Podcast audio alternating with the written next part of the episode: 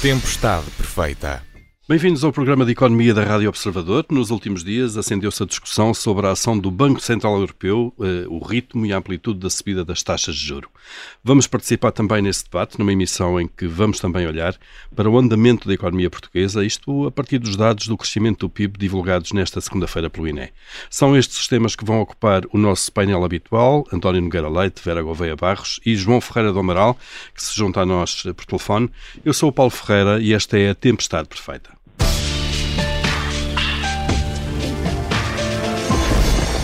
As críticas já se ouviram do presidente francês Emmanuel Macron e da primeira-ministra italiana Giorgia Meloni. E na semana passada também o primeiro-ministro e o presidente da República Portuguesa se juntaram a este coro. O BCE pode estar mesmo a acentuar a desaceleração das economias. Marcelo Rebelo Sousa disse mesmo que a subida dos juros para curar o doente pode acabar por fazer mal à sua saúde, pode apertá-lo estrafegá-lo. São uh, imagens muito fortes. António Nogueira Leite, uh, críticas de políticos a banquetes centrais uh, ou a bancos centrais não são novidade. Onde é que está aqui o ponto certo nesta discussão em curso atualmente? Bom, nós, em primeiro lugar, temos que notar que, embora já fosse uma prática noutras jurisdições e em alguns países europeus, inicialmente o Tratado de Maastricht, depois o Tratado de Lisboa, tudo o que se lhe sucedeu, deixou claro que o Banco Central Europeu é independente dos políticos. E é bom que assim seja. Uh, sob pena de termos resultados no final piores uh, do que aqueles que teríamos caso essa independência se mantenha e a ação política uh, independente se mantenha, sabendo que os, cabe aos governos ter uma política fiscal e uma política de rendimentos em linha com aquilo que vai ser, vai sendo a política a política monetária. Portanto, tem que haver alguma coordenação de política, claro. como é evidente, mas o Banco Central, nas suas decisões, dado o objetivo de inflação, uh, tem que ter, uh, ainda por cima não nos podemos esquecer, e isso é discutível, mas é o que está nos tratados, que o Banco Central Europeu tem uma preocupação com os níveis de inflação. Ponto. Que é o ponto. objetivo central ponto. do BCE é o objetivo do BCE, é manter a estabilidade de preços. Por exemplo, se formos à, à, à Reserva Federal Norte-Americana, é um balanço entre estabilidade de preços e crescimento económico. Mas, por exemplo, se olharmos para a situação atual, verificamos que, eh, comparando inflação, taxas diretoras, eh, há muito mais agressividade da Fed do que há do Banco Central Europeu, até este momento.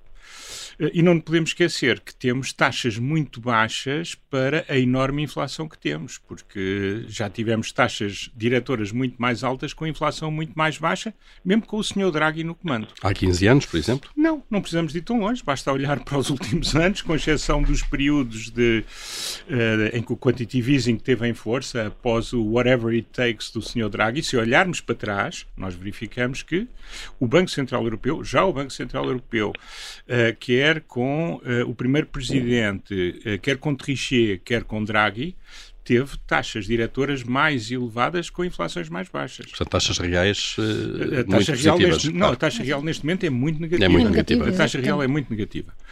Enfim, eu acho que uh, o Presidente da República, já estamos habituados, eu acho que em princípio um Presidente devia se reservar para não falar tão cedo, sobretudo numa matéria que não domina, Uh, nem tem, nem... Parece que tinha acabado de ver uma apresentação de Vitor Constâncio na, na, na sala. Eu não vou comentar o Dr. Vitor Constâncio, mas como sabe, eu sou das pessoas que acha que nós tivemos 2011 por causa do discurso do Mississippi. Portanto, eu acho o discurso, que o Dr. Vitor Constâncio é uma pessoa muito considerada. De de é uma pessoa muito considerada entre aqueles que desculpam todos os problemas uh, e os causadores dos problemas. Uh, e, portanto, eu não vou comentar. Acho que é passei composé.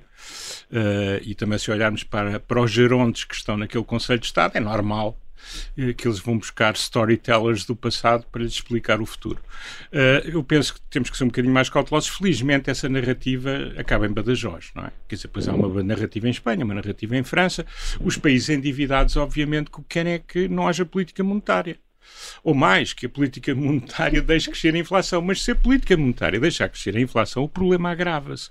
E o problema agrava-se muitíssimo mais. E depois vamos, para eventualmente chegarmos a, a estabilidade de preços. E quando estabilidade de preços não é preciso ser 2%, pode ser um crescimento de 3%, a caminho de, do que nós consideramos razoável, dado o tratado que assinámos voluntariamente. Portugal não foi obrigado a, a assinar os tratados. Portugal assinou os tratados sempre voluntariamente. E se bem que o primeiro fosse um primeiro-ministro do PSD, os últimos, e o último, o mais importante para o efeito, foi assinado por um primeiro-ministro socialista. Está a falar da adesão ao euro? Não, não, estou a falar do Tratado de Lisboa, do Tratado de Lisboa. consagra os princípios do Tratado de Maastricht, e que Sócrates. tem a ver com, com este tema. José Sócrates, e na altura Presidente da Comissão Europeia, o Dr. Barroso, uh, e o famoso porreiro pá do engenheiro, do engenheiro Sócrates, que ficou... Vão ter um nome de uma cidade portuguesa num tratado, não é? É, ainda por cima, não é? Deixe-nos tra não, e, trazer... Uh... E, e, voltando ao tema, uh, eu, eu acho que temos de ter algum cuidado, porque é óbvio que isto não é um fenómeno temporário. Aliás, neste programa... Está a falar da inflação. A inflação... Claro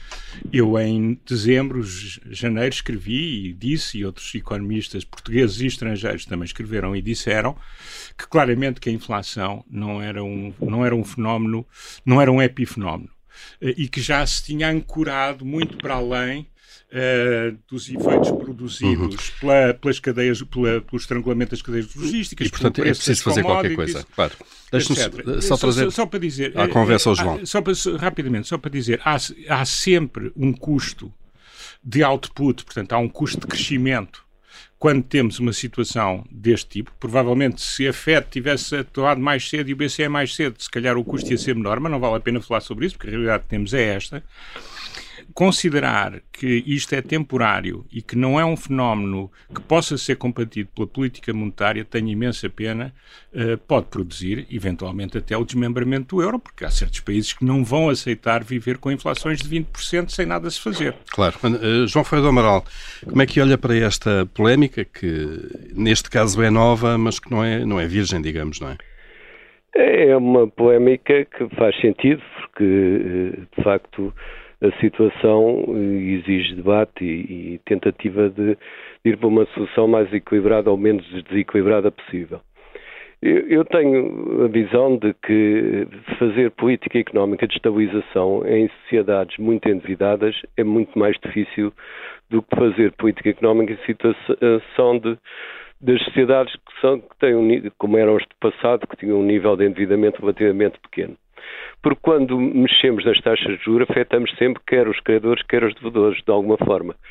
E a situação atual é um pouco isso, porque eh, de facto o Banco Central Europeu dificilmente terá outra possibilidade se não aumentar as taxas de juros, porque de facto a taxa de juros real continua muito baixa, ou seja, muito negativa, neste caso, muito fortemente negativa, e isso eh, não é salutar para uma economia. A taxa de juros real deve ser, eh, no mínimo, zero ou até ligeiramente superior, se for o caso disso.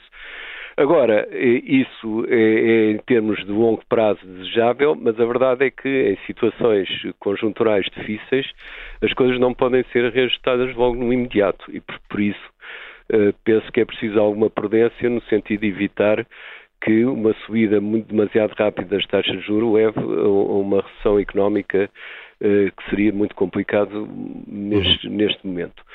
Uh, e, João, estamos, estamos uh, nesse já estamos nesse cenário, isto é, este ritmo da, da, do BCE já poderá, de facto, já merece estas críticas em, em relação... Eu, eu penso que hum, hum, as críticas propriamente penso que não são ainda justificadas. O que é justificado sim é um pedido de prudência, portanto não levar ao, ao, de uma forma fundamentalista os seus próprios objetivos, que é a redução da inflação, mas que é uma redução da inflação que tem de ser compatível com eh, de facto um mínimo de, de, de, de, estabilidade na situação económica, mesmo que, que se torne mais difícil. Uhum. Eh, é, é, verdade que uh, aumentar as taxas de juro numa sociedade muito endividada, mesmo quando as taxas de juros reais são, são, são, negativas e muito negativas, tem um impacto imediato muito negativo em quem tem, quem deve dinheiro, nomeadamente em contratos de habitação, e, e isso é evidente, não, e é um, um, impacto muito grande por qualquer ponto percentual. uh, de aumento de taxa de juros tem um efeito muito grande nesses, nesses, nesses aspectos. Mas lá está, uh, são instrumentos que eram utilizáveis com mais facilidade quando o nível de endividamento da economia, por exemplo, em Portugal, em vez de ser 80 e tal por cento do PIB, como é atualmente, era há 20 anos 20%. E, portanto, fazer política económica para 20% de endividamento da economia é muito diferente de fazer política económica para 85% de endividamento da economia. E, e, de facto, eh, é, é essa consideração que, do meu ponto de vista, o Banco Central Europeu deve ter em mente quando aumentar mais as taxas de juros, que penso será inevitável. Uhum. Será inevitável até por outra razão, porque manter as taxas de juros demasiadamente baixas significaria uma desvalorização do euro em relação a outras moedas. O que provoca, por sua vez, mais inflação. A inflação importada não é, inflação importada, né? Não é que a desvalorização, do meu ponto de vista, fosse negativa, seria bom para impulsionar mais as nossas exportações, mas iria aumentar a inflação e, portanto, um ciclo vicioso podia mesmo tornar-se muito complicado se deixasse de estar fora de controle. Portanto, do meu ponto de vista, não podemos imaginar que as taxas de juros vão manter-se nos próximos tempos. Teremos certamente um aumento de taxa de juros, quer, quer, quer se queira, quer não. E o que é importante é ver os efeitos que isso tem sobre os rendimentos do, das pessoas, quem perde e quem ganha, e na medida possível, para correr a situações de aflição, o Estado deve fazer a sua política de apoio a quem, muito endividado e, e sem, e, e, sem proteção face a estas aumentos de taxa de juros, necessitar desse, desse apoio. Uhum. Vera Gouveia Barros, estamos aqui no, no, dilema eterno da política monetária. Os políticos não gostam, obviamente, que os juros subam, não é? Principalmente quando têm um nível de dívida elevado. Uh, e, e, portanto, exatamente por causa, por causa destas críticas é que foi estabelecida a tal independência dos bancos centrais, neste caso do Banco Central Europeu, que é de facto a, a melhor segurança que se lhe pode dar a ele. É nós sabermos que temos um Banco Central uh, que é independente destas, destas pressões já expectáveis por parte dos governos. Obviamente, nós somos um país eh, muito pequeno e, portanto, imagino que, que estas declarações uh, dos nossos órgãos de, de, de, soberania não tenham chegado propriamente uh, com, com extraordinária preocupação à senhora Christine Lagarde, mas ela poderia devolver a crítica dizendo não, vocês com a vossa política orçamental expansionista e, e, e, e sem e sem condição de recursos para aceder a ela, porque atenção, é muito, muito universalista. Muito universalista é que estão aqui a minar os meus esforços, algo tardios, vamos dizer, de combater a inflação, porque nós já aqui falámos e há de facto há uma componente que tem que ver com os preços da energia e que corresponde a um choque negativo uh, do lado da oferta, mas isso, uh, isso uh, combate-se com políticas. É verdade que de longo prazo, mas que vão a causas estruturais de, de, de, de falta de competitividade da economia portuguesa. Uhum, Portanto, o que se claro. deve fazer para isso é aliviar custos que as empresas tenham com, com, outras, com, com outras coisas e resolver aqueles problemas que nós sabemos podem aumentar, uh, cuja resolução pode aumentar uh, a produtividade das, das, empresas portuguesas, que é isso que elas necessitam. Outra parte desta inflação tem mesmo que ver com uma combinação entre, entre a recuperação económica, porque nós vemos, e, e a segunda parte do, do programa vamos olhar para os números que nos mostram que nós estamos num período de crescimento. Quer dizer, há, há, uns meses, que não foi assim há tanto tempo, a queixa é, era por parte das empresas da inexistência de recursos humanos para trabalhar. Ora, isto mostra uma economia que está não em recessão, mas sim numa fase de pujança. Os níveis de desemprego estão historicamente baixos. Portanto, o que nós tínhamos aqui, de facto, era este lado de, também de algum sobreaquecimento da economia para o qual também contribuiu um, a, a, política monetária expansionista que tivemos uh, nos últimos anos. Pois, a normalidade talvez não seja agora, António. Não, não, eh, aquelas taxas eram é? completamente normais. E aliás, e, aliás é? a, a, o facto das taxas de juros continu reais continuarem negativas continua a ser uma normalidade. Continua não conseguir incentivar a poupança com taxas claro. reais destas. Claro. Muito rapidamente, António, uh, há um regresso à normalidade que não está a ser bem entendido, ou não dá jeito? Uh, não dá jeito. Uh, repare, o, o, Banco Central Europeu ajudou a, a manter o equilíbrio do euro, o equilíbrio interno do euro, através de uma política monetária que gerou, enfim, uma injeção brutal de meios na economia, exatamente como nos Estados Unidos, mas na Europa é, o, o nosso o balanço do Banco Central Europeu ainda cresceu mais e cresceu mais tardiamente. Uh, é evidente que isso foi extraordinariamente importante para Portugal, porque se olharmos para a fatura de juros paga por todos os agentes, a começar pelo Estado, ela, para a dimensão da dívida, é, em termos históricos, absolutamente diminuta, por comparação com montantes equivalentes de dívida, mesmo em porcentagem do produto, que é o que é relevante aqui.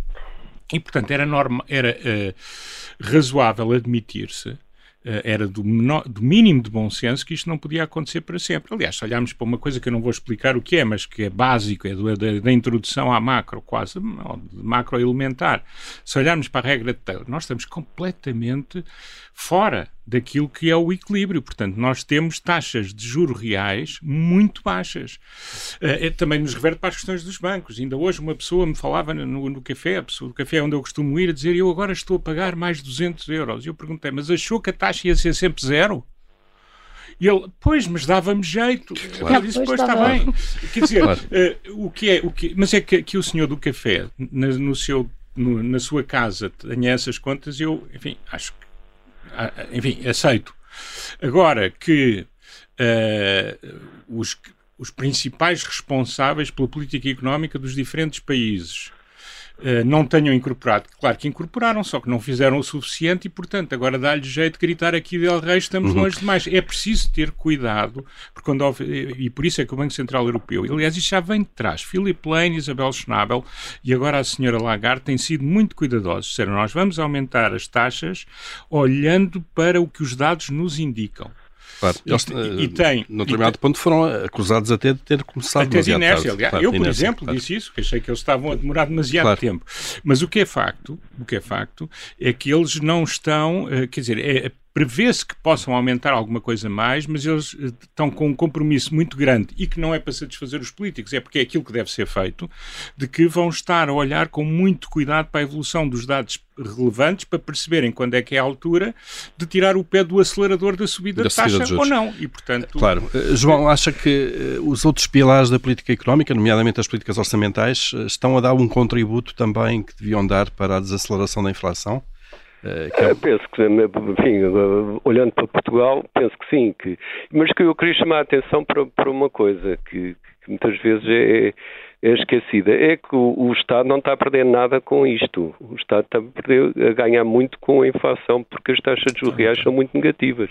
E, portanto, mesmo que o aumento de juros pressione um pouco o déficit, a verdade é que o nível de vida é muito, o nível de dívida é muito reduzido devido, vai-se reduzindo devido à inflação. E por isso é que há este brilharete da, da, da redução da, do peso da dívida no PIB, de, enfim, num ano de 4 a 5 pontos, porque, de facto, eh, enquanto as taxas reais estiverem negativas, aquelas que o Estado paga, eh, o Estado vai ganhando com o processo inflacionista.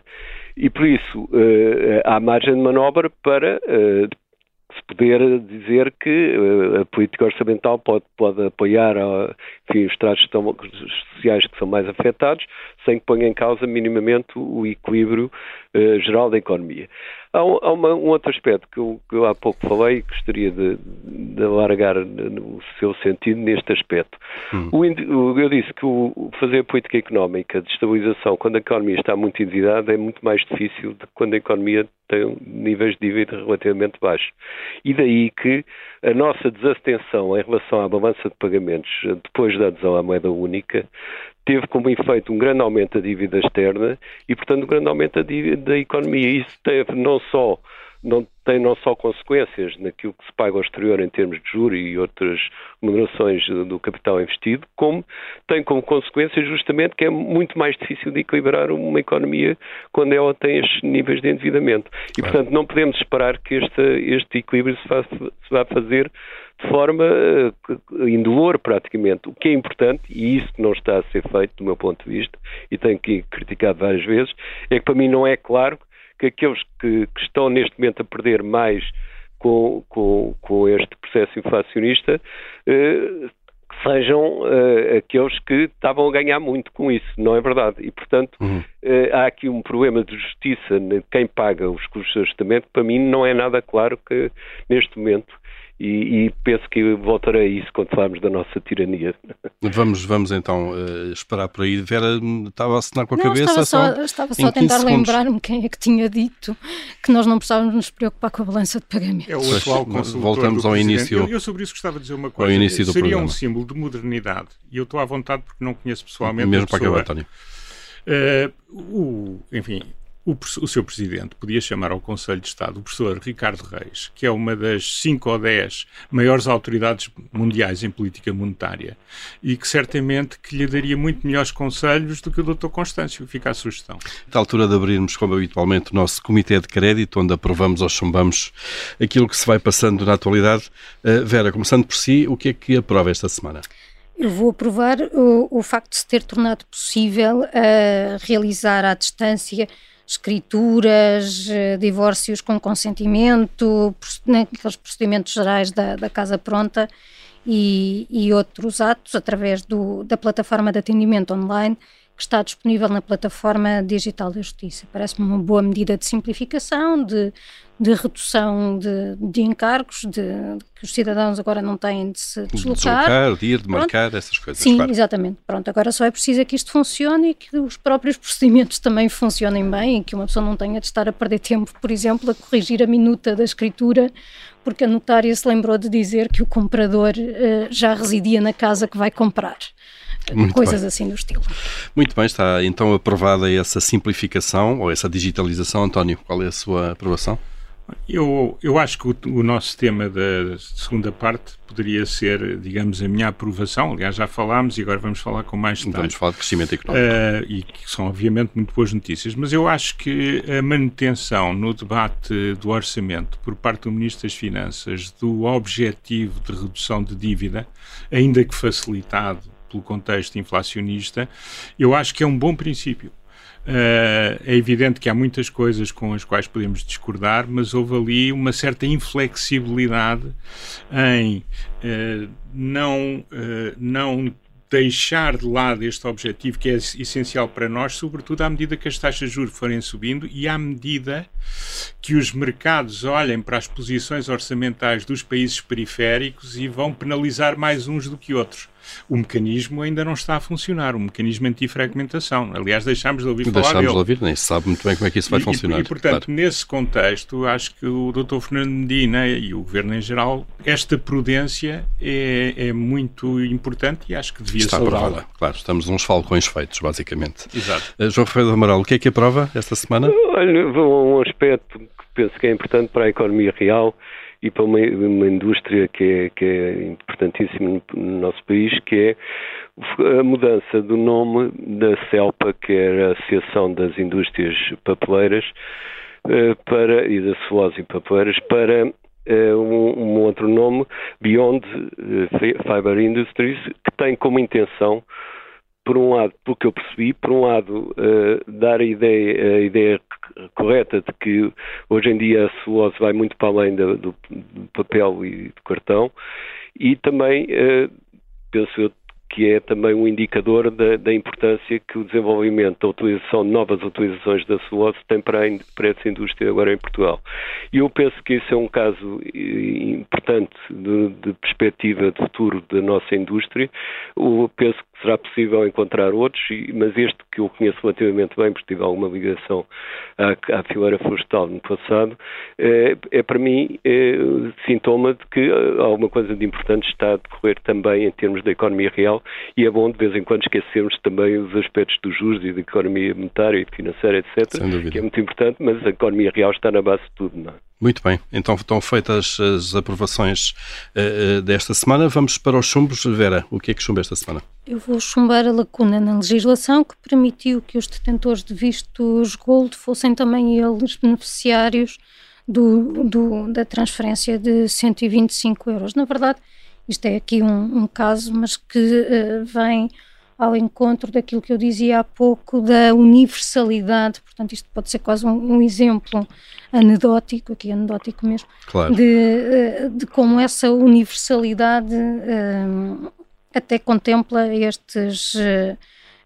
estes, estes indivíduos que não me parece de todo que necessitem. Tem a ver com o tipo de rendimentos que se tem, não é? Exatamente, portanto, o problema tem mesmo que ver com, com, o tipo de rendimentos e provavelmente com uma certa precipitação na forma como, como o diploma foi, foi construído para entrar logo em, em funcionamento, digamos assim. Em vigor. Uhum. Em vigor, exato.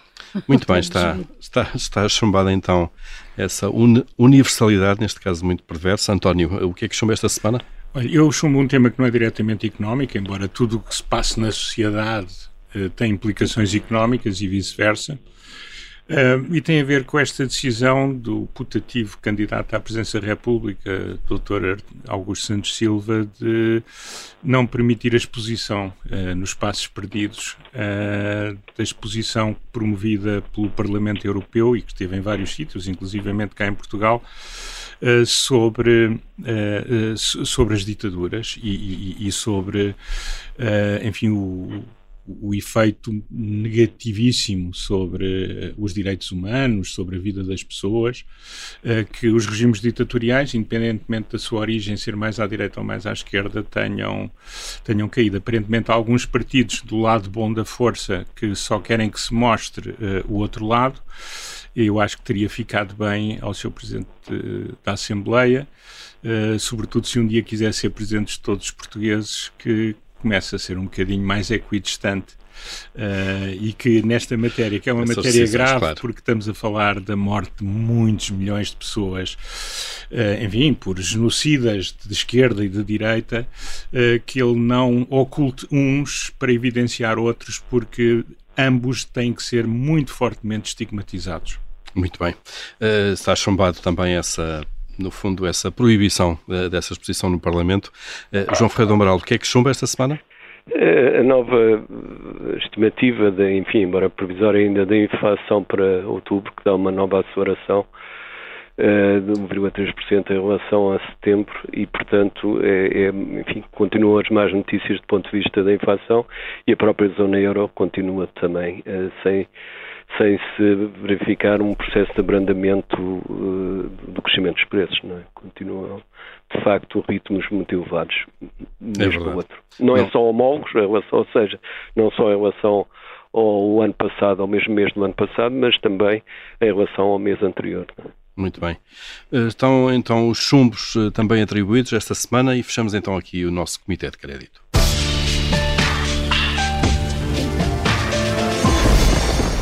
Vamos agora olhar para o ritmo de crescimento da economia portuguesa. Há dados desta segunda-feira que foram divulgados pelo Instituto Nacional de Estatística, referentes ao terceiro trimestre de 2022. Eles dizem-nos que a economia cresceu em termos homólogos, portanto, comparando com o terceiro trimestre do ano anterior, a economia portuguesa terá crescido 4,9%, mas se olharmos para a evolução em cadeia, isto é, face ao trimestre imediatamente anterior, há aqui um crescimento de 0,4%, uh, o que significa até uma aceleração uh, uh, nesta evolução em cadeia, uma vez que no trimestre anterior tinha sido de 0,1%. João Ferreira do Amaral, como é que olha para, para estes números? Olha para aqui para o copo meio cheio ou para o copo meio vazio? Eu, eu acho que é mais otimismo que pessimismo, ou seja, mais para o meio cheio. Eh, de facto, eu não, não esperava que, que, apesar de tudo, o, o, embora não haja indicadores concretos da desaceleração, a verdade é essa, há mais expectativas que indicadores, mas não esperava, tudo, um crescimento de 7,4% deste trimestre, ou terceiro trimestre, relativamente ao segundo trimestre. Foi, é um bom crescimento, que depois, em termos homólogos, traduz num crescimento de 4,9%. Eh, é verdade também que a própria zona euro, os dados foram bons nesse sentido. Também não há uma, uma desaceleração significativa da economia da zona euro para já. E, portanto, eh, são, como digo, mais as expectativas eh, que são negativas relativamente ao crescimento do que falta para este ano e para o próximo ano, que propriamente indicadores concretos. Mas eh, enquanto não esses indicadores não traduzirem em uma situação de desaceleração, eh, tanto melhor, quer dizer que ainda continuamos a crescer. E a crescer bem, eh, comparativamente com o que tem sido normal nas, nas últimas décadas, o que tem a ver, em grande parte, também da, ainda da, com a queda durante o período pandémico. Uhum. De facto, isto levanta um problema que é o de saber exatamente quem ganha e quem perde com, com este processo inflacionista, porque de facto os rendimentos estão a crescer, Uh, os rendimentos, o rendimento geral, os rendimentos gerais do país estão a crescer, o PIB, no fundo, pode ser considerado como sendo a soma dos rendimentos gerados no, no, país durante o ano. Portanto, os rendimentos estão a crescer, mas nós sabemos que há muita gente que está a perder rendimento em termos reais, ou seja, é descontada a inflação. Portanto, há muita gente que está a ganhar também. E, portanto, isto levanta um problema importante, que é de saber, como dizia há pouco, quem ganha e quem perde com o processo inflacionista e com o crescimento económico, porque o crescimento económico está, continua, eh, apesar de tudo, em crescer, ser bastante, bastante elevado. Uhum. Também para o próprio Estado isto é, é positivo, porque não só tem mais receitas, e menos despesas, pelo menos enquanto no, que se traduz na, no, em subsídios de desemprego, uma vez que esta situação corresponde a um nível de emprego elevado. Portanto, há isso, e ao mesmo tempo aumenta o denominador do indicador principal da dívida ou do déficit em relação ao PIB e, portanto, quanto maior for o PIB, melhor esse indicador se tornará. Portanto, neste momento, eh, eh, o Estado vai ganhando, há não sei se muita gente, se pouca, mas há gente que ganha bastante com o processo e há gente que perde bastante com o processo. Claro, e é importante é saber que depois quem é que está em cada grupo, Vera. Exatamente. Estes números surpreenderam pela positiva? Eu não posso dizer que tenha ficado propriamente muito surpreendido, embora com, com, relativamente às notícias que nós ouvimos, de facto é, é surpreendente, porque fala-se, e atenção, eu não quero aqui de forma nenhuma menosprezar aquilo que são as dificuldades, porque várias, muitas famílias estão a passar e, e que estão a sentir fortemente a, a, a diminuição do seu poder de compra. Mas a verdade é que uh, eu lembro-me daquilo que foi a crise em 2008, 2009, com a perda de emprego, e, e essa parece-me uh, mais trágica do que esta situação, claro. embora também aqui nós tenhamos uma grande. Pode parecer às vezes que a inflação é, é, muito mais democrática porque os preços quando sobem, sobem para todos, mas na verdade depois não é porque a composição do cabaz das famílias e até mesmo as fontes de rendimento são, são diferentes. E a capacidade de ajustamento, obviamente, exato, é muito menor portanto, nos rendimentos aí, mais baixos. Exato, claro. aquilo que nós aprendemos que as famílias eh, de menores rendimentos uh, uh, gastam uma fatia maior do, desse seu rendimento na alimentação, que nós vimos, por exemplo, que é um dos itens que mais tem estado a contribuir para estes níveis de, de inflação. Uma coisa que eu gostaria de chamar a atenção é a parte de, de, do comportamento externo.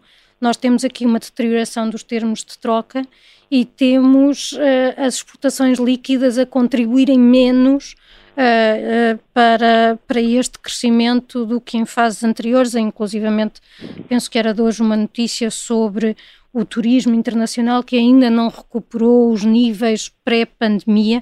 Portanto, acho que temos de estar com atenção a esta parte da, do equilíbrio ou falta dele entre as importações e, e as exportações. Mas tirando isso, acho que uh, tivemos as boas notícias.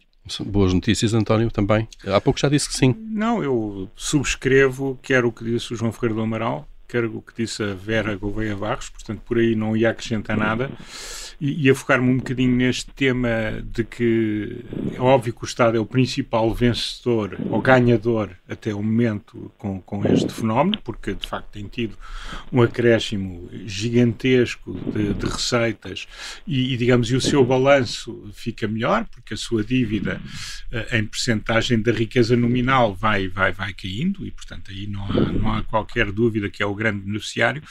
Eh, mas depois, o, muitos destas transferências de valor acontecem por, eh, por efeitos de mercado, mas também há alguma atuação pública. Por exemplo, o Estado uh, uh, interferiu uh, na, entre arrendatários e senhorios. não, se, não, não, foi, não se focalizou nos senhorios que precisaram de ajuda e deu Uh, e, e, deu, digamos, uma benesse concedida pelos senhorios a todos os inquilinos, mesmo nesses inquilinos estejam os principais grupos económicos do país. E, portanto, porquê? Porque quis fixar a 2%. E agora estou muito curioso uh, do que é que o Estado vai fazer, apesar de haverem contratos que limitam mais a atuação do Estado e, e, e os senhorios em Portugal são uh, um, enfim, são um universo difuso, não são um interesse organizado. Mas o Estado agora temos uma questão que eu estou muito curioso para ver, não vou dizer o que é que penso, estou a dizer que estou muito curioso para ver o que é que o Estado vai fazer uh, ao preço das portagens. As portagens, em regra e de acordo com os contratos, têm que subir 10,2%. Que foi que é a inflação de outubro. É diferente, é diferente claro. por uma razão, porque uh, o Estado, do ponto de vista uh, negocial, enfim, é, pode, é, é, verdadeiramente majestático em relação aos senhorios, em relação à turba de institucionais e particulares, ricos, pobres, remediados, todos. aqui estamos a falar em contratos de concessão, estamos a falar em fundos Mas não, não quer dizer o que, o que pensa que devia ser feito? Não. Acha que devia? Não, não tenho nenhum interesse. Não, pode, eu, ser, eu, pode ser um bom eu, tema para a próxima semana. Quero, não, eu, eu, apenas estou a dizer que estou expectante, porque há muitos anos, uh, na discussão com uma pessoa que chegou a ser Primeiro-Ministro, eu perguntei-lhe porque é que. Uh, porque é que uh, os consumidores não eram tidos em conta quando se pensou a certa altura fechar os hipermercados ao domingo, que entanto tinham sido abertos pelo primeiro-ministro anterior. Ele diz-me porque os consumidores não são um interesse organizado e, portanto, politicamente como tal não valem nada. Isso foi o engenheiro António Guterres, há testemunhas desse almoço. Sim, é verdade, não são um lobby uh, organizado. E, portanto, eu quero ver se uh, é uma experiência política, se os mesmos princípios se aplicam agora. Claro, sendo que, sendo que, do ponto de vista do governo, o governo tem muito menos margem de manobra porque há contratos de Há contratos e tem que mas, mas, pode pagar, obviamente, não, o é, Orçamento é, de Estado pode pagar uma. Não, mas então põe-nos todos a pagar a claro. todos. Quer dizer, claro. portanto, no fim ao cabo, estamos um bocadinho com esta história dos 125. Pode ser um bom tema para a próxima semana. E depois recebo um cheque, não preciso para nada. Portanto, mais vale, se calhar, deixar as coisas. Já a minha bem. opinião, se calhar, mais vale não mexer. Não mexer. Eh, vamos ver é depois se os, se os tais grupos organizados mas é só, é só, é só, para mostrar a injustiça do que fez relativamente uh, ao, ao arrendamento Às. Uh, para fechar este tema ainda, João, acha que ainda nos, eh, podemos escapar de facto à recessão ou não? Eh, há países já a assinalar que podem entrar este ano ainda. Sim, mas a, a, a, a recessão, se ela existir a nível europeu, Uh, e convém dizer que os Estados Unidos também tiveram algum crescimento económico significativo agora, uh, portanto não me parece que se possa falar de, de, para já de uma recessão, quer a nível europeu, quer a nível dos Estados Unidos, mas mesmo que haja a nível europeu, não quer dizer que todos os países entrem em recessão. Pode haver uns mais afetados, outros menos afetados, isso é normal. Por isso, para mim não é uma inevitabilidade a recessão para o ano, mas é uma, uma possibilidade forte, porque de facto não sabemos como vai ser a estabilidade da economia mundial para o ano, não sabemos qual é a evolução de, de, da guerra na Ucrânia e, portanto, tudo isso afetará muito uh, o, o, clima económico e, no, e, em última análise, da própria economia. Agora, também não me parece que seja uma inevitabilidade, vamos a ver, não, não é não nada... temos bola de questão, claro. Possamos neste momento dizer, e, e parece-me que haver até um excessivo, a meu ver, um excessiva certeza que haverá uma recessão em, em, em muitas, eh, em muitas zonas da opinião pública. Não me parece que se possa dizer isso, mas também não se pode dizer que vamos ter um crescimento económico muito, muito eh, significativo para o ano. Isso para mim parece-me claro que não vai, não vai poder ser. Agora, que se traduza numa queda do, do, da evolução do, da economia, tenho legítimas dúvidas que isso vai ser assim. Claro, muito bem, vamos ter que aguardar aí. Estamos quase, quase a chegar aqui ao fim da nossa tempestade perfeita. Há aqui um momento de tirania. António, o que é que, o que, é que mandava, se pudesse? Eu punha os principais uh, decisores políticos portugueses, nomeadamente Belém, a ouvir eh, os economistas mais jovens, portanto, estou a falar de pessoas muito mais novas que eu e certamente muito mais novas que o Dr. Constâncio, eh, porque nós temos de facto uma geração de economistas notáveis, eh, em grande quantidade, posicionados em muitos sítios e que podem trazer um contributo muito importante para o enriquecimento do processo de decisão em Portugal, ou pelo menos de conhecimento e de leitura dos acontecimentos. Eu acho que temos, uhum. de facto, uma geração abaixo da minha que tem gente de grande categoria que não tem sido muito utilizada e que se calhar não quer aparecer, mas está disponível certamente para fazer o serviço cívico de explicar a sua opinião sobre os fenómenos e eu acho que era devíamos aproveitá-los. Acho que sim, aqui está uma, uma boa sugestão. Eh, Vera, qual é a sua tirania? Eu vou mandar que os orçamentos sejam feitos uh, uh, uh, abandonando esta lógica dos serviços terem de gastar tudo o que têm orçamentado sob pena de depois verem no ano seguinte as suas as, as, verbas que lhes são destinadas diminuírem. Isto é uma prática cuja razão eu não consigo compreender, eventualmente por incapacidade minha, mas que me parece dar uh, os incentivos errados e fazer muitas vezes com que depois estes organismos andem nestes últimos meses do ano a perceber onde a é que vão tentar mesmo que não precisem assim tanto, é? mas que claro. na verdade até precisariam, precisariam para o ano seguinte. Portanto, estas verbas que vão gastar em lapiseiras, eh, se calhar depois davam jeito para outras coisas que já têm em mente para o ano seguinte. Só que sabem que se não gastarem neste ano, não só têm de devolver aquilo que é poupança que realizaram, e que se calhar muitas vezes realizaram essa poupança bem, com esforço de, de, se tornarem mais eficientes, como verão os seus orçamentos diminuídos, que é uma coisa que não, não faz sentido nenhum. Essa lógica é perversa, de facto. João, eh, qual é a sua tirania desta semana? Voltar àquilo que já referi no início, uh, assumir que fazer política económica de estabilização nomeadamente com as consequências da taxa de juros e consequências da política orçamental respectiva, é muito diferente e mais difícil em economias muito endividadas. Nós estamos, a nossa economia é muito endividada, porque não é só o Estado que está endividado, mas é, são também as famílias e são também as empresas, têm altos níveis de endividamento. Portanto, é essencial, do meu ponto de vista, para fazer uma política de estabilização que, capaz de saber como é que, quem é que é afetado com, nomeadamente com o processo inflacionista, com o aumento das taxas de juros, etc. Isso pode ser estudado, é uma questão de encontrar indicadores que demonstrem quais são os estratos populacionais que estão a ser mais afetados e quais são aqueles que estão mais beneficiados, de forma, a, nomeadamente a política orçamental, ter isso em conta. A verdade é que neste momento é uma escuridão completa sobre esse assunto. O que podemos dizer, e como eu disse há pouco, é que o crescimento do PIB nominal este ano que será porventura da ordem dos 11, 12% em termos nominais, eh, eh, há com certeza muita gente que está a perder muito dinheiro e há com certeza muita gente que está a ganhar muito dinheiro e, portanto, é preciso saber quem são esses estratos para se adequar de forma capaz à política de estabilização. É, muito bem, é, para, para de facto eh, as medidas depois serem mais direcionadas. Muito bem, Tempestade Perfeita fica por aqui esta semana. Vera Gouveia Barros, João Ferreira do Amaral, António Nogueira Leite regressam na próxima semana. Até lá pode ouvir-nos, eh, já sabe, sempre em podcast nas plataformas habituais.